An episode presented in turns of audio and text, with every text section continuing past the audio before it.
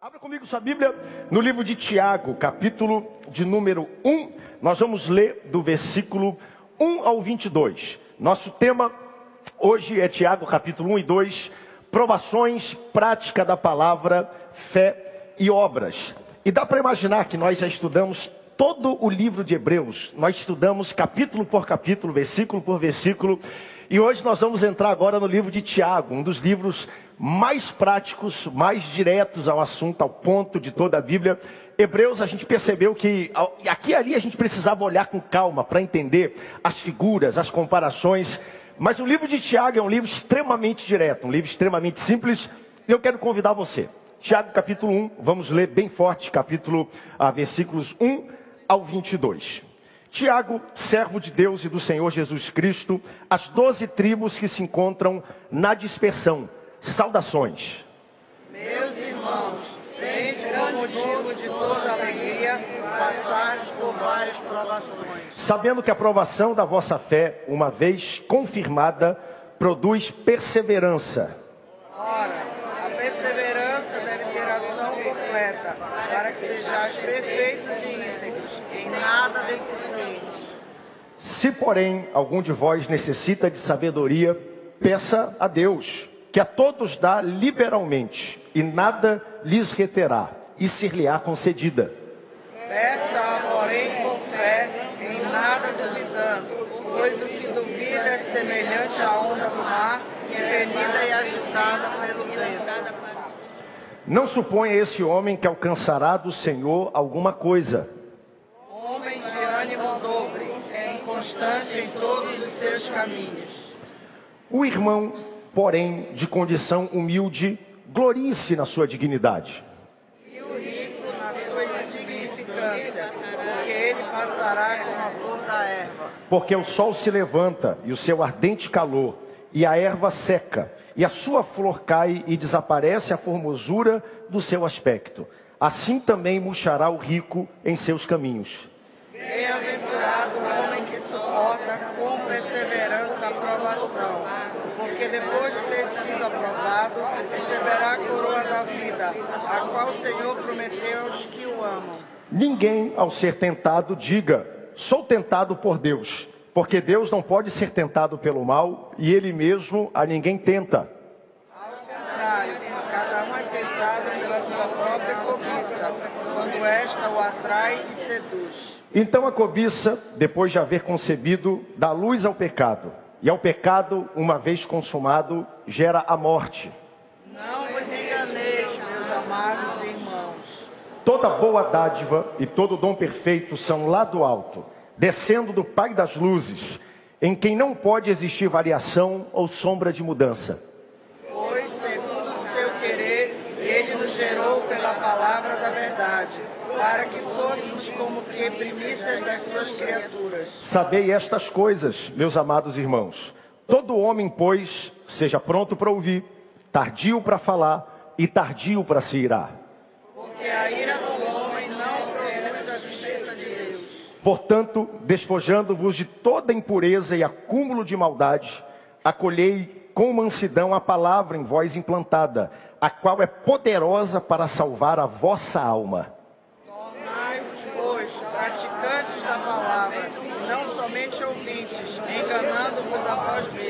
Pai, fala conosco nessa manhã, que a tua palavra tenha liberdade, gere vida e transformação em cada coração. É o que nós te pedimos e te agradecemos em nome de Jesus. Amém e amém. Tome seu assento, corpo sentado, mas a alma de pé perante o nosso Deus.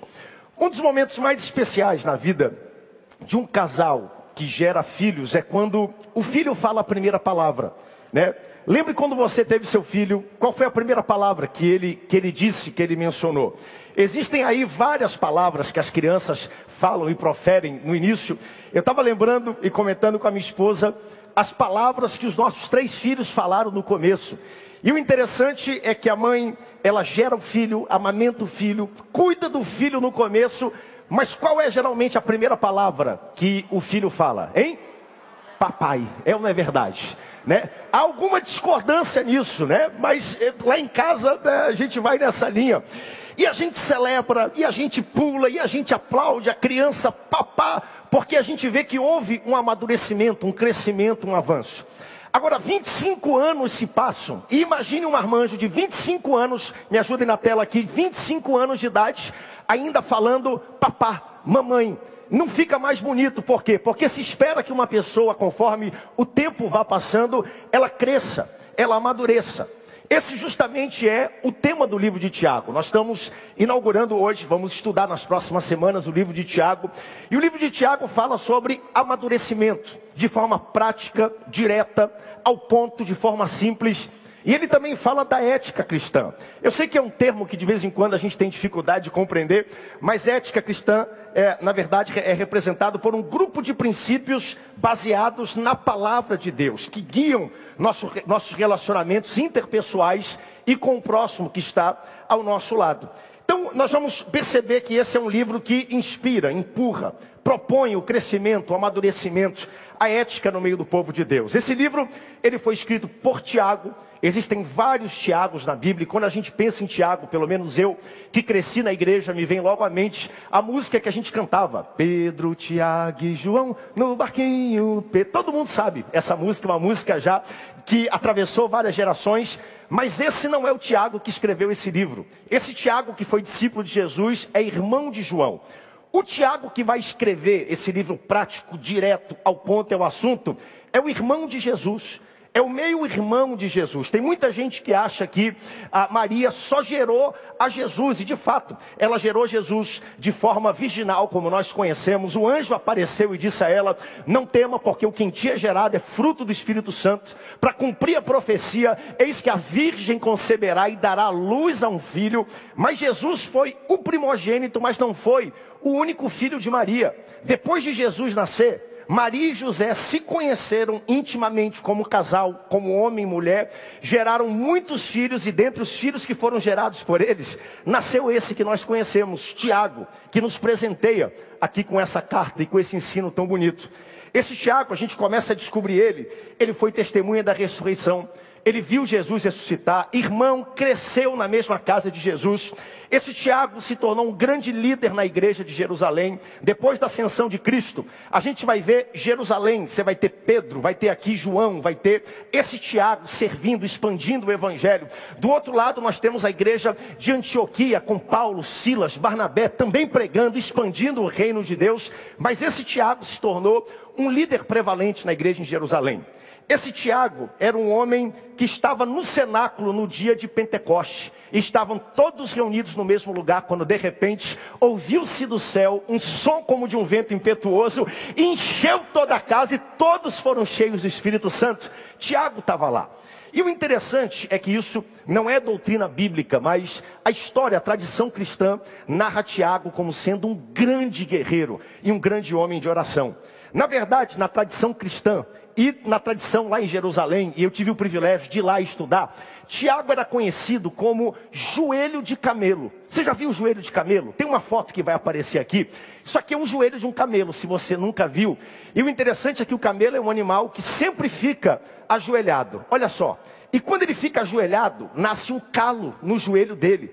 E a história conta que Tiago era um homem de joelhos calejados, porque ele era um guerreiro de oração.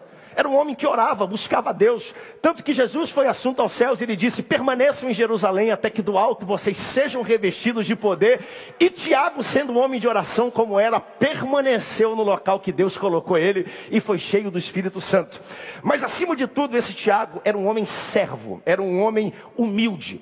Tanto que no versículo 1, olha como ele se apresenta: Tiago, servo de Deus. Coloque a mão no seu coração, diga seu nome e depois diga servo de Deus. Um, dois, três. Felipe, servo de Deus. Diga mais uma vez bem forte. Servo de Deus e do Senhor Jesus Cristo, as doze tribos que se encontram na dispersão, saudações. Eu amo isso, porque ele poderia dizer Tiago, irmão de Jesus, Tiago, ó, chegado de Jesus, cresceu na casa de Jesus, mas ele entendia: aqui nós somos servos, nós servimos ao quartel-general do reino e eu sou Tiago, servo do Senhor Jesus Cristo. Então, esse livro é um livro que vai nos impedir a, ao amadurecimento. O tema é o amadurecimento e a ética cristã. E nós vamos descobrir nessa carta que amadurecer sem provações é impossível. Amadurecer sem luta, melhor seria se melhor fosse, mas não é assim que funciona. É praticamente impossível e por isso ele abre nossa série de estudos aqui, dividido pelo nosso comentarista. Primeira coisa, vencendo as provações com alegria, com perseverança e com sabedoria. Leia para mim o versículo 2, por favor. Meus irmãos, Tende por motivo de toda alegria o passar de por várias provações. Tende por motivo de toda alegria o passar de por várias provações. Judeus estavam espalhados das doze tribos, como nós lemos no versículo 1, por toda a nação, por todo local, passando provações e Tiago aqui está dizendo: eu sei o que vocês estão passando, eu entendo o que vocês estão passando, mas eu tenho uma boa notícia: tende por toda alegria passares por tentações, e assim Deus está presente aqui nessa manhã para dizer para você a mesma coisa. Não é se nós vamos passar por provações, ele não está colocando aqui uma condicional, ele diz: tende por toda alegria o passardes por tentações, porque vai acontecer, vai chegar. E existe um propósito em cada provação. Em o que são provações? Quando a gente lê nesse texto aqui, e esse versículo 2, tende por toda alegria o passares por várias provações. O interessante é que cada versão vai colocar essa palavra de uma forma um pouquinho diferente. Por exemplo, quem tiver com a revista corrigida, que é uma versão um pouco mais antiga, vai dizer: tende por toda alegria o passares por várias tentações.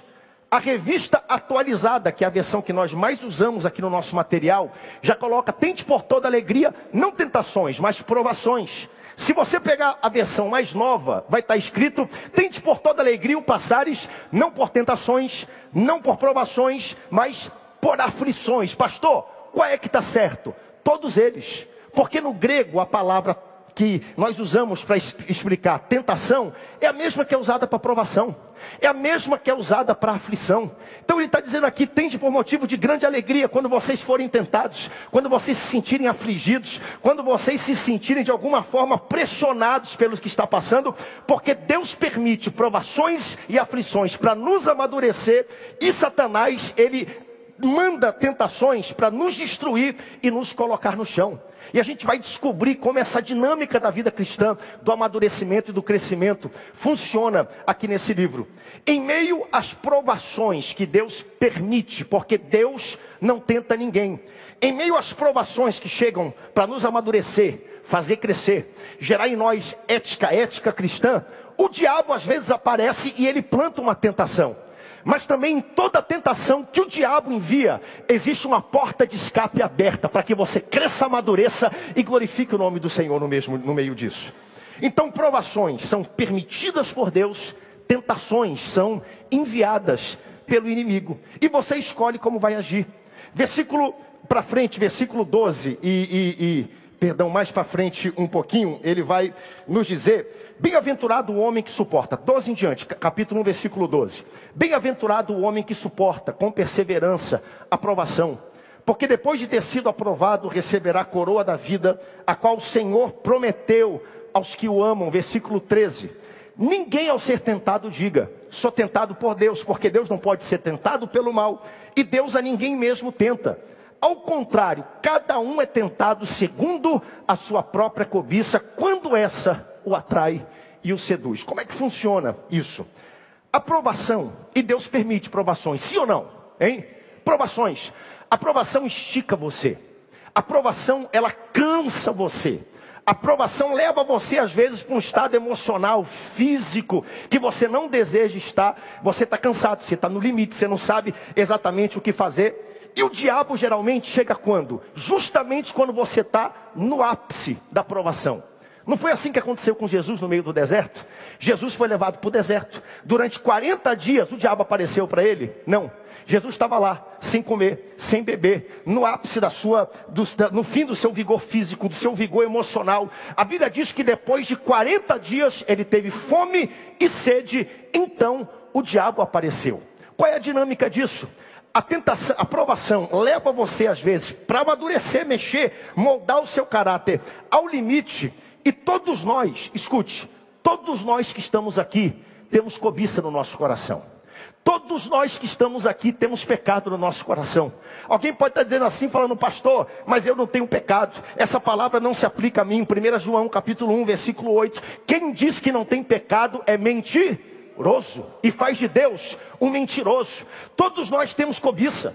Todos nós temos pecado, algo que nos puxa, que nos atrai, a nossa natureza humana a, ser, a, a ceder aos nossos interesses, à minha vontade. E Satanás sabe exatamente qual é a cobiça do seu coração. Satanás não é onipotente, Satanás não é onipresente, onisciente, mas ele não é burro. No bom paraense, ele não é leso. Ele sabe que botão apertar na hora da tentação. Ele sabe aquilo que se ele tocar, vai fazer você explodir. Ele sabe aquilo que no meio da provação, quando você está cansado no limite, ele sabe qual é a fraqueza, ele sabe qual é o pecado, ele sabe qual é a cobiça, e ele pega aquele dedo sujo dele e coloca naquele local, porque ele quer justamente que no meio da provação, você ceda à tentação. É por isso que no versículo 14 diz: ao contrário, cada um é tentado segundo a sua própria cobiça, quando essa o atrai e o seduz. Então a cobiça, depois de haver concebido, dá luz ao pecado. E, ao peca... e o pecado, uma vez concebido, dá luz à morte. Satanás usa a tentação para te derrubar, mas Deus usa a provação para te aprovar, moldar o teu caráter e amadurecer o teu coração. Quer ver um exemplo claro disso? Me dá aqui uma cadeira, por favor, rapidamente. E eu quero aqui usar esse exemplo com você, só para você entender, né? Todo mundo passa por tentar por provação. E todos nós temos algumas dificuldades no dia da aprovação. A aprovação faz você cansar. Você está no limite. E a vontade que você tem é de ceder. É, a gente tem essa vontade. E quando você está na hora da aprovação, duas figuras podem aparecer nessa situação que você está. A primeira é Deus ou alguém enviado por Deus. E essa pessoa diz assim: ó, tá aqui uma cadeira. Estou colocando uma cadeira para você descansar, para você ceder, para você sentar. Ceder não à minha vontade, mas ao propósito, aquilo que a palavra de Deus diz. E Deus que coloca essa cadeira, Ele construiu a cadeira e Ele sabe que a cadeira vai aguentar. Ele que construiu o universo, e até hoje o universo está de pé, funcionando como ele mandou, ele sabe que você pode depender dele. Então ele vai chegar no meio e vai dizer: se você tiver que ceder, ceda a minha vontade, ceda a minha palavra, ceda aos meus princípios. No meio da provação e da dor, pode sentar no meu cuidado, que você vai descobrir que eu sou sólido, que eu aguento, que eu sou fiel, que na hora certa eu estarei lá onde você precisa.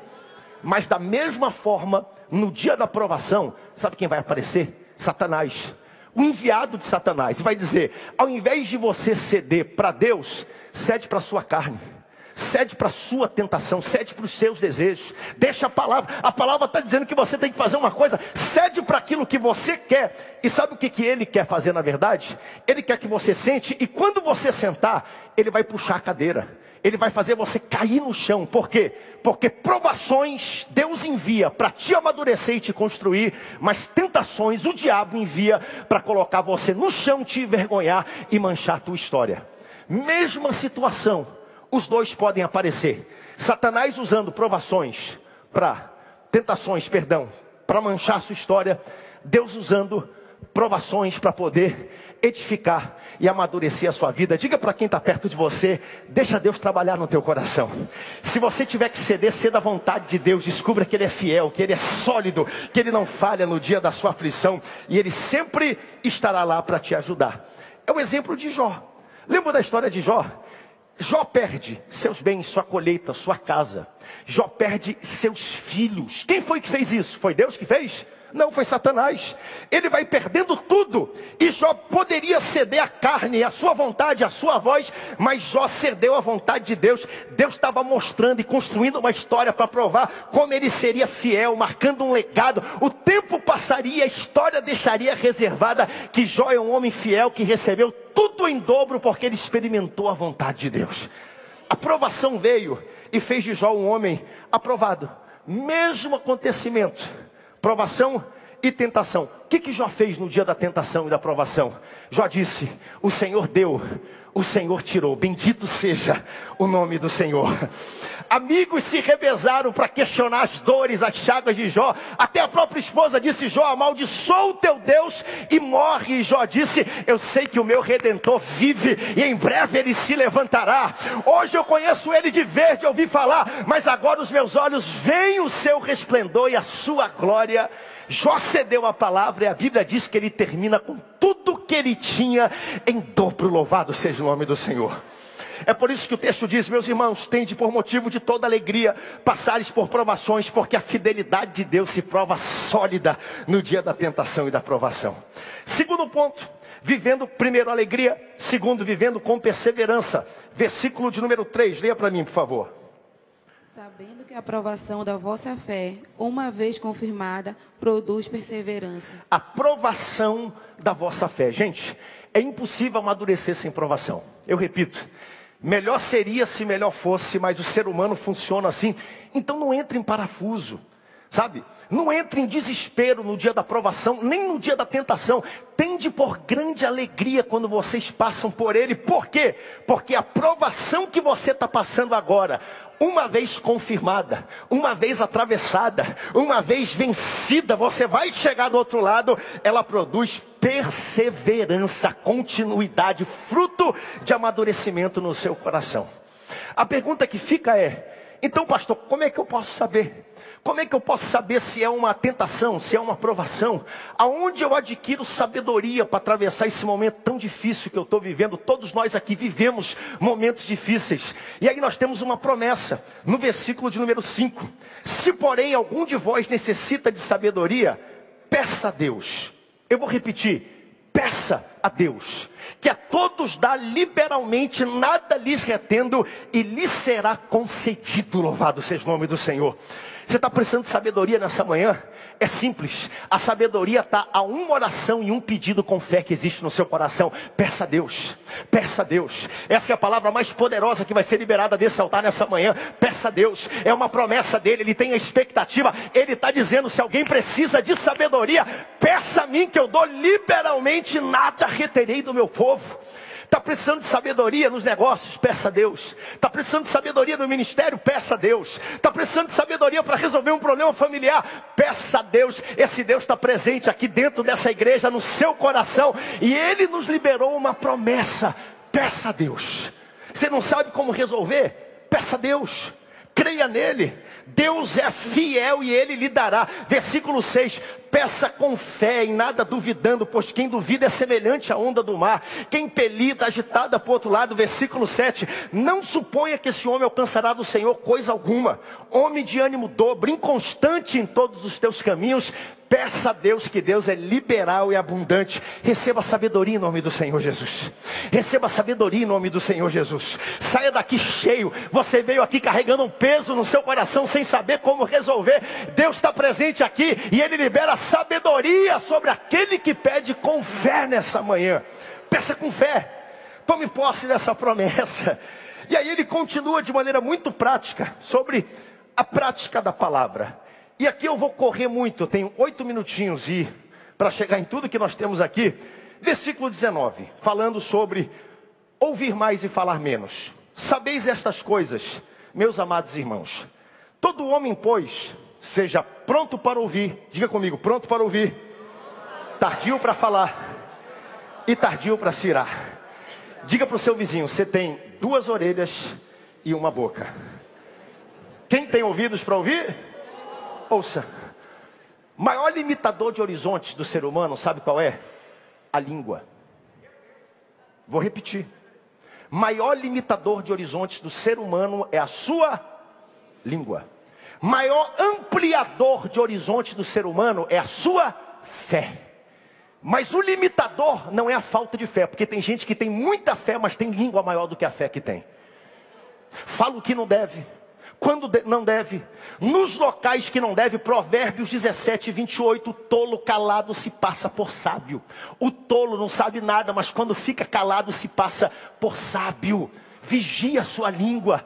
Aqui, gente, esse texto não está solto, ele está elencado. No dia da provação, tente por grande alegria, continue firme. No dia da provação, da tentação, não abra a boca, cuidado, atenção, guarda a sua língua, guarda o seu coração, guarda a flecha que sai da sua boca que você não pode juntar de novo.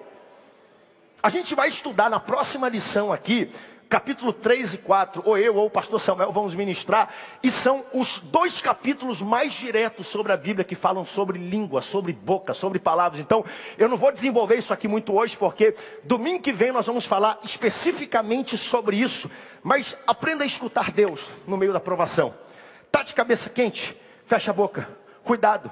Versículo 20, a Bíblia diz: Porque a ira do homem não produz a justiça de Deus. E aí ele continua dizendo sobre praticar a palavra, e esse próximo ponto aqui, acolher a palavra. E eu já vou terminar com isso, tá bom? Acolher a palavra e versículo de número 21 diz assim a palavra: "Portanto, despojando-vos de toda impureza, acúmulo de maldade, acolhei com mansidão a palavra em vós implantada, a qual é poderosa para salvar a vossa alma." OK? Coloca para mim esse texto, para mim, o versículo 21. Eu já vi aqui o aviso, tá? Versículo 21, por favor, eu quero ler com você esse texto. É um texto interessante, um texto importante. Portanto, despojando-vos de toda impureza e acúmulo de maldade. Diga comigo, acolhei, acolhei. com mansidão. Diga novamente, acolhei, acolhei. com mansidão a palavra em voz implantada, a qual é poderosa para salvar a vossa alma. oh Deus maravilhoso, oh palavra linda essa que nós temos. Há uma progressão aqui. Você notou? Esse texto ele não está solto, ele começa a dizer: na provação tem alegria. Por quê? Porque a provação da sua fé, ela, a provação não é tempo perdido, a provação vai gerar perseverança no seu coração, crescimento, amadurecimento. Tende, bem baixinho, tá? Na provação tende alegria. E aí ele continua dizendo: seja tardio para falar, seja tardio para se. E aí ele continua dizendo no versículo 20, porque a justiça do homem não produz a justiça de Deus. Ele diz: não fale, não fale, não faça a sua justiça. Mas aí a gente fica, então o que, que vai ser feito, pastor? Porque Deus não me falou nada sobre essa aprovação. Deus não falou nada, eu não consigo escutar a voz de Deus. Mas aí, no versículo de número 21, ele responde: bota o 21 para mim novamente, eu quero ler com você. Primeira lição, se você não consegue ouvir a voz de Deus, portanto, despojando-vos de toda impureza e acúmulo de maldade. Sabe o que está dizendo o texto? É o pecado. Meu amigo, dá uma limpada. Dá uma limpada no que você escuta, no que você vê. Dá uma limpada no que entra no seu coração, com quem você se relaciona. É impressionante como na aflição, porque esse texto fala, nós estamos falando aqui novamente, provações, prática da palavra. É impressionante como na provação a gente ora mais, se santifica mais, busca mais, se limpa mais, se aproxima mais de Deus. Ele está dizendo, portanto, largando toda impureza, todo acúmulo de maldade. Primeira coisa, se você não está conseguindo ouvir Deus e receber sabedoria de Deus, dá uma limpada no seu coração, dá uma limpada no que entra na sua mente. Segundo ponto que ele diz: acolhei com mansidão a palavra. O que, que é isso? Deus só vai falar com quem abre mão da sua opinião própria. Porque a gente chega para Deus com uma opinião formada, Senhor, faz a tua vontade, mas tem que ser do meu jeito. E Ele está dizendo: não, acolha, receba com mansidão a minha palavra. Abra mão da sua agenda, abra mão dos seus conceitos. Venda aquilo que você acha precioso, deixe eu agir na sua vida. No dia da aflição, no dia da perturbação, no dia da dificuldade, abra mão do que você acha. E a Bíblia diz: acolhei com mansidão a palavra em voz implantada. Diga para quem está perto de você: abra mão da sua agenda, abra mão da sua opinião, acolha a vontade de Deus pela fé dentro de você. Ah, pastor, como é que eu posso ser manso, humilde no meio de tudo isso? O que, que eu ganho? Coloca aí para mim, Mateus 5, versículo 3 em diante, palavras de Jesus. Eu quero declarar com você que está aqui hoje. Você que está disposto a acolher a palavra de Deus com mansidão no seu coração. Olha o que Jesus diz para você: Bem-aventurados humildes de espírito, porque deles é o reino dos céus. Bem-aventurados que choram, porque serão consolados. Bem-aventurados mansos, é isso aí mesmo. Mansidão, porque darão a terra. Bem-aventurados que têm fome e sede de justiça, porque serão fartos. Bem-aventurados misericordiosos, porque alcançarão misericordiosa. Bem-aventurados limpos de coração, limpe é o que nós lemos, porque verão a Deus. Bem-aventurados pacificadores, porque serão chamados filhos de Deus. Bem-aventurados perseguidos por causa da justiça, porque deles é o reino dos céus. Bem-aventurados sois vós quando por minha causa vos injuriares, vos perseguirem e mentirem, disserem todo mal contra vós. Regozijai-vos e exultai. Tem de importante alegria quando vocês passam por dificuldades, porque grande é o vosso galardão nos céus, porque assim perseguiram os profetas e assim também farão com você. Dê um salto e um grito de glória a Deus se você recebe essa palavra.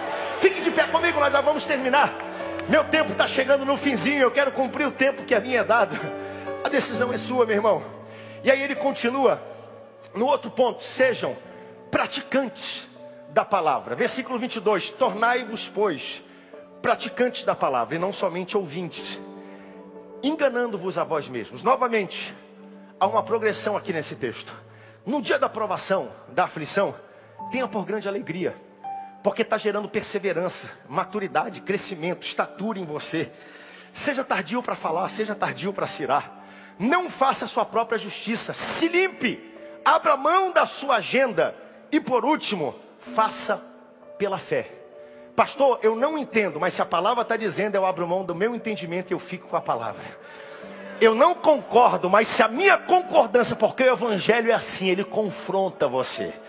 O Evangelho bate de frente com você de vez em quando. O Evangelho diz: você está errado, não é esse o caminho. A gente acha que está certo, mas o Evangelho diz. E aí o que, que nós fazemos? Versículo 22: Tornai-vos, pois, praticantes da palavra e não somente ouvintes, enganando-vos a vós mesmos.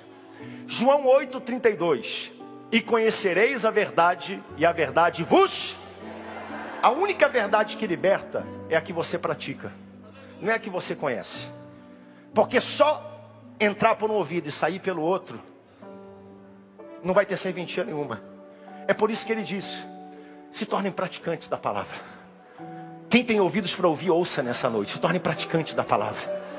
Se torne, eu vou usar o tempo, tá? Se torne praticante da palavra. Se torne praticante. Você não, você não consegue entender, pratique a palavra. E aí ele entra no último ponto. E, por questão de tempo, não faça acepção de pessoas ele fala sobre a misericórdia que precisa triunfar. Quem não tem misericórdia não terá misericórdia no dia do julgamento.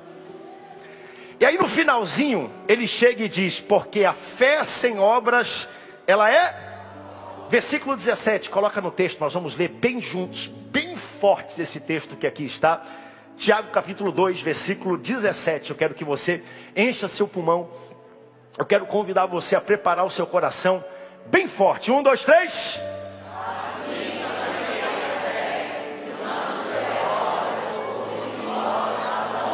Assim também a fé, se não tiver obras, por si só, ela é morta.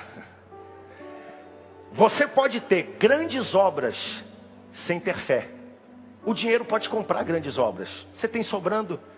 Agora, ninguém que tem o coração cheio de fé, deixa de ter grandes obras. Grandes obras não pressupõem fé, mas grande fé pressupõe grandes obras acontecendo no coração. É impossível ter uma fé que move montanhas e milagres não acontecerem ao nosso redor. É impossível. Nós estamos aqui hoje com dois ícones da nossa igreja, Pastor Firmino Gouveia. Dê uma olhadinha para esse templo aqui, 35 anos atrás, um dos templos mais bonitos, modernos de todo o Brasil. Aplauda o Senhor Jesus, fé que Deus colocou no coração desse homem. Está aqui o resultado. O rebanho cresceu, a igreja multiplicou. Está aqui meu pai, aqui na frente. O centenário em 11 meses no Brasil todo. Maior templo assembleano da América Latina. Esse povo é pobre em Belém do Pará. Lá chove muito, não vai ficar pronto. Pois está pronto, é inaugurado, está pago. É nosso em nome do Senhor Jesus. Fé. E a fé gerou obras. E agora nós temos o desafio de Melgaço, olha só. Mudar a história de uma cidade inteira, vidas, famílias, casas, salvação. Nós vamos chegar no céu e haverão cidadãos de Melgaço que nunca seriam alcançados, porque a igreja hoje tem fé e a sua fé se manifesta em obras. A gente dá alimentos, a gente constrói casa, a gente abre mão daquilo que é nosso, do que nós poderíamos ter. Alguém pode dizer, mas a razão diz uma coisa, mas a Bíblia diz outra. Acolhe o necessitado, cuide dele, faça o que você pode, e nós estamos prontos para fazer isso. Então quero terminar, deixa eu ver que horas são. Perfeito, tenho mais cinco minutinhos, tá? A Bíblia diz assim: tende por grande alegria quando vocês passarem por provações. Ontem eu estava orando sobre esse texto. E à noite eu fui contar a historinha do Davi para o meu filho Samuel. Toda noite eu conto a história do Davi para ele dormir. Toda noite. Contei ontem para ele. Para o João, perdão. E contando a história para ele, Deus falou no meu coração. Durante toda a trajetória do povo de Israel, houve um inimigo, uma provação, uma aflição comum. O povo filisteu. E nós estamos vivendo uma época onde nossa provação não são os filisteus, mas a fonética aparece. Aonde nossa maior aprovação são as finanças. É ou não é verdade? Após a pandemia, tanta coisa aconteceu. Deus cuidou, Deus nos guardou. Deus foi com você. A empresa não fechou, ficou de pé. Deus te abençoou, Deus mandou colheita. Deus trouxe de fora. Você está aqui hoje, está vencendo, sorrindo. Mas tem gente que também está atravessando um período de privação, ainda não conseguiu romper. Aí você está perguntando, pastor, não sei mais onde procurar ajuda. Eu não sei mais o que fazer. Aí o versículo 5 diz: Se alguém precisa de sabedoria, de ajuda, peça a Deus. Porque a todos Ele dá abundantemente. Eu vou pedir que você pegue a mão de quem está perto de você e eu vou orar nessa noite, nessa manhã. E eu quero orar por uma onda de graça e de sabedoria para que Deus faça romper e abrir um novo capítulo na sua história e na sua vida deixando para trás o que para trás fica, já passou, ficou para trás, doeu, foi difícil. Senhor, eu espero novo, me dá sabedoria, me dá graça, me dá estratégia, dirige os meus passos, faz romper, faz abrir os céus, abre portas, opera os teus milagres. Pai, nós estamos aqui reunidos nessa manhã. Nós estamos aqui para te agradecer e nós estamos aqui para pedir, Senhor, implorar. A tua palavra traz uma promessa. Se alguém precisa de sabedoria, peça a Deus que não retém, que a todos dá abundantemente. Eu quero te pedir especificamente nessa manhã, Senhor, uma onda de sabedoria sobre a área das finanças do teu povo, Pai. Faz romper, abre as portas, dê graça, Senhor. Começa um novo capítulo, começa uma nova história. Nós estamos aqui para clamar, para pedir a Ti, Senhor. Tu és o Deus poderoso, Tu és o Rei dos céus e da terra. Não há outro como Tu. Por isso derrama sobre nós, Senhor, essa graça e essa sabedoria que não falte, que não falte, que não falte, Senhor, que nós possamos ter suficiente para edificar o teu reino, fazer a tua obra, mostrar as obras que vêm do fruto da nossa fé. Faz isso agora, Senhor, e seja exaltado hoje e para todo sempre no nome forte de Jesus. Quem crê nisso, dê um glória a Deus o mais forte que você puder.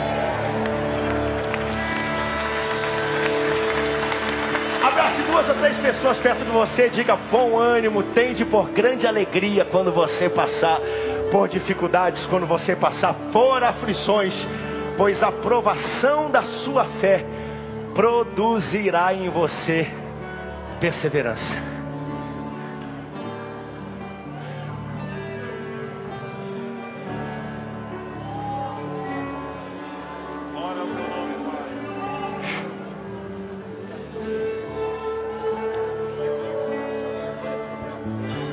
Pai, vem, vem, vem, vem, vem, vem, vem, vem, vem.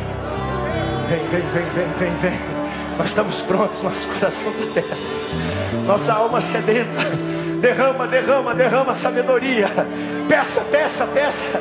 Milagres estão acontecendo agora. Peça a Deus que a todos dá livremente. Peça a Deus agora. Aquilo que você não pode fazer, Ele pode. Os problemas que você não pode resolver, Ele pode. A luta que você não pode vencer, ele pode, pede sabedoria para eles.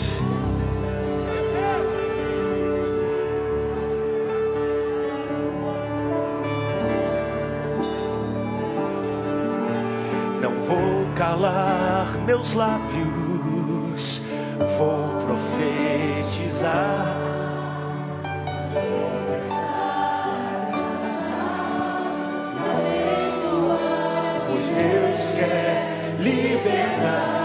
assim os instrumentos, bem forte com a sua voz.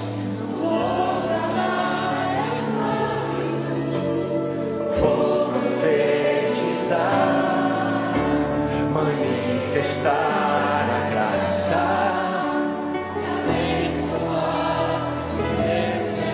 Libertar, estenda suas mãos sobre tua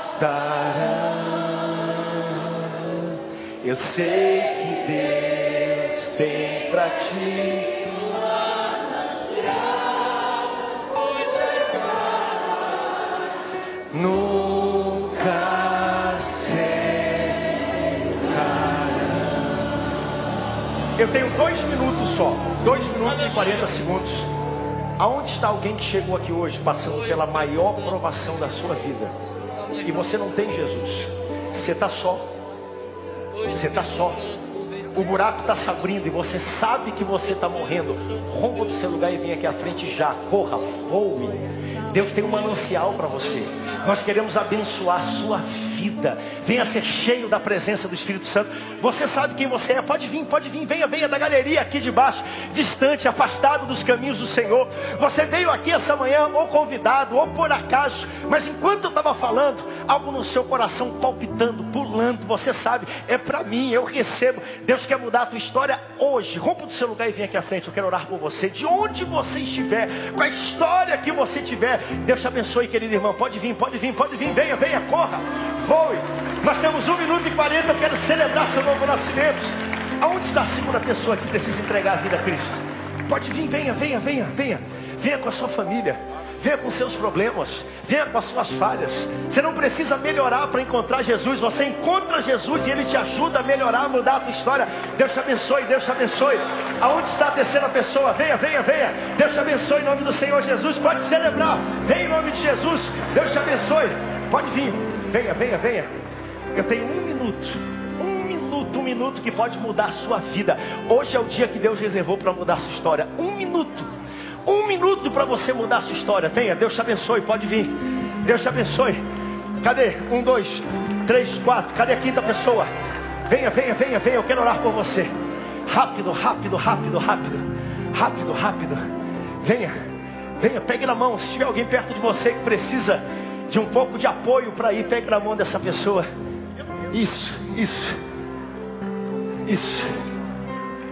Aleluia, aleluia, aleluia, aleluia. Pai, nós oramos por essas vidas tão preciosas. Talvez estão hoje na aflição, e é da vida, mas que essa aflição não venha para cair, Senhor, mas venha para amadurecer, gerar neles caráter, fé em Ti, Senhor. Abençoa toda a tua igreja aqui em Belém do Pará, em especial uma, duas, três, quatro, cinco pessoas que hoje vêm à frente para fazer uma aliança contigo. Assim nós te pedimos e te agradecemos no nome forte de Jesus. Amém e amém. Dê um forte aplauso, um brado de glória a Deus.